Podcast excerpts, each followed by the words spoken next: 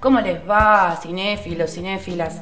Acá estamos en un nuevo episodio de La Forma del Cine, un segmento de Sin Plata ni Forma, y hoy vamos a hablar de dos películas que tienen en común un tópico que últimamente se puso bastante en tendencia, que es el amor al cine y el auto homenaje. No son lo mismo, pero hay películas, o sea, hay películas que están más enfocadas en el amor al cine y el homenaje al cine en sí mismo, otras que van más por el lado de la autobiografía. Quiero mencionar algunas. Eh, yo creo que la, matriz acá, la más importante es 8 y medio de Federico Fellini, creo que es la más lograda en lo que respecta a este tópico, eh, o, género también le podemos decir. Y eh, anoté otras como Dolor y Gloria de Pedro Almodóvar, Roma de Alfonso Cuarón, Días de Radio de Woody Allen, Belfast de Kenneth Branagh, Em, Hugo, que era una película creo que es de Marty Scorsese, em, no me acuerdo el nombre entero de Hugo, pero bueno, también homenaje al cine, Cinema Paradiso, de Tornatore. Todas estas películas tienen en común el amor al cine y en algunas veces la semiautografía, o sea, algunas veces esta cosa de ir a em, la raíz del amor al cine de cada director o directora que trabaja en ellas. Igual acá son todos directores, ¿eh? Y algunas veces lo que pasa con este género es que se pone muy ombligo, se pone muy yo, se pone muy ego, se pone muy Nazarena Vélez, ¿no? Yo. Y esto no está bueno porque hay que ganarse el derecho, ¿no? A veces un poco a contar eh, lo personal eh, y saber contarlo. Entonces, a veces son películas que pueden llegar a chocar. A mí me pasó con Dolor y Gloria, por ejemplo, no voy a ahondar demasiado, que dije, mmm, así te ves a vos mismo, Pedro. Es muy arriesgado este género.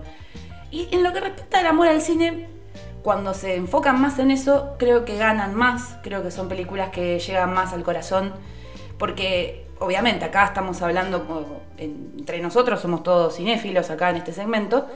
Y nos, nos, nos toca un poquito el alma cuando hablan del cine, ¿no? Cuando uno ve Cinema Paradiso, cuando cortan las escenas cochinas eh, que nos gusta, ¿no? Que nos gusta.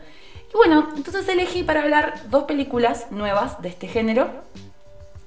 Una es Bardo, falsa crónica de unas cuantas verdades, que la pueden encontrar en Netflix, de Alejandro González Iñárritu, y la otra es The Fablemans, de Steven Spielberg. Las dos tienen en común que son semi-autobiográficas. ¿Qué pasa? Las libertades, las licencias que se toma Bardo no tienen que, absolutamente nada que ver con lo que pasa con Fablemans. Acá es totalmente diferente. Fablemans es una película lineal, comprensible, amable, em, concreta. En cambio, la otra es absolutamente metafórica, por momentos pretenciosa, experimental, intelectual. Es una película que revela que su creador tiene un montón de problemas relacionadas a la culpa de clase, a la nostalgia para con un México idealizado. Eh, hay, un montón de cosas que, pasan en Bardo que no pasan en Fablemans.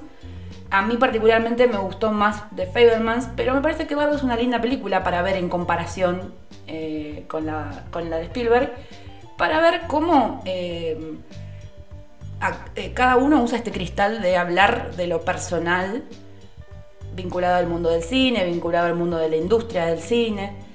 Em, a mí particularmente Bardo me parece que fue un, todo un gran ejercicio, creo que es una película que técnicamente es fantástica, tiene propuestas rarísimas, te descontractura un montón visualmente, hay usos rarísimos de la luz natural.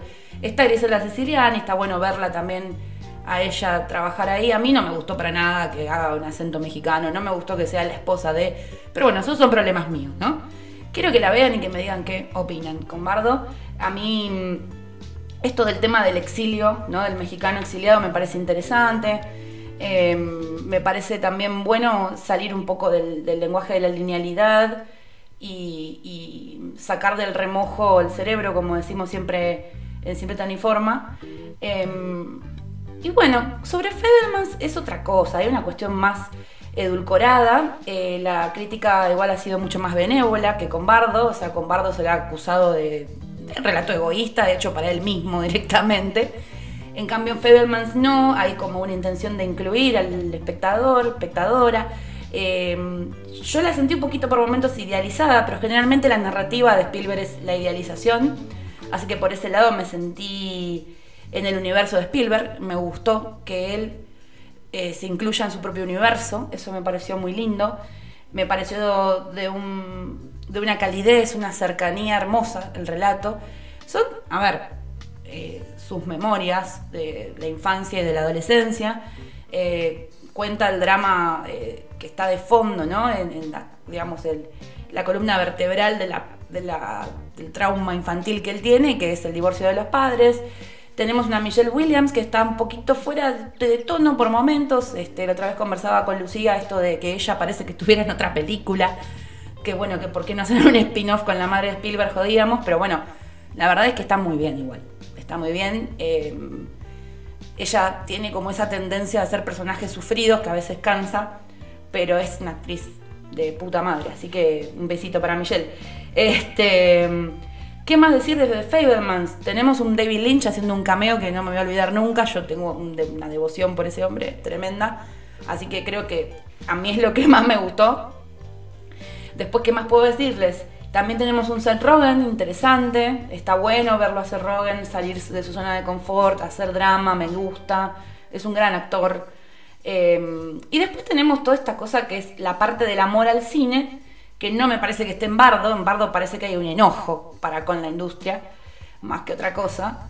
Y, y acá no, acá está todo muy redondito, muy en el tono clásico, arranca con un, con un pequeño Sammy que está en el cine viendo un, accidente de, estos espectacularistas de Hollywood, de, un tren en el medio de una escena de una película icónica del Hollywood dorado.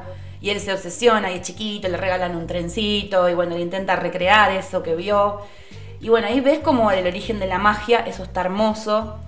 Después ves todos los trucos que él aprende, la obsesión con lo bélico un poco también, esto del ser eh, de la generación eh, boomer, ¿no? de venir de, la posguerra y tener como ganas de contar esos relatos. Eh, también ver un poco el origen del estilo de la dirección de, Spielberg ahí. Yo creo que la parte en la que él es adolescente directamente evoca la inspiración que él tuvo para, para, Tiburón, ¿no? Esta cosa como de mostrar una adolescencia, mostrar una adolescencia en la playa, una adolescencia de esa época, ¿no? Este, como este, yo pienso en los surfer quizás, ¿no? el estilo rockabilly, ¿no? Em, y bueno, el desastre que viene después en Tiburón, ¿ok? Bueno, estamos hablando de quizás uno de los mejores directores de la historia del cine, que nos sigue dando magia, pero, pero, pero, pero, a ver, la película podría haber dado más. Por momentos es un poquito repetitiva, recursiva. Bardo ni les cuento. Bardo es súper recursiva. Tiene. recicla constantemente diálogos que son medio densos. Pero eh, no deslumbra, gusta. Estamos con esto de la ingratitud del adjetivo linda, ¿no? La película es linda y muere ahí. Así que bueno, te las recomiendo igual por el casting, Paul Dano, Seth Rogen, este pibito que está nominado, que, que va a ser el personaje de, em, Spielberg, está nominado ahora en los Golden Globes, así que mírenlas, mírenlas las dos. Y después me dicen qué opinan de este género, de eh, el auto-homenaje, el homenaje en vida, el velarse en vida, como le digo yo.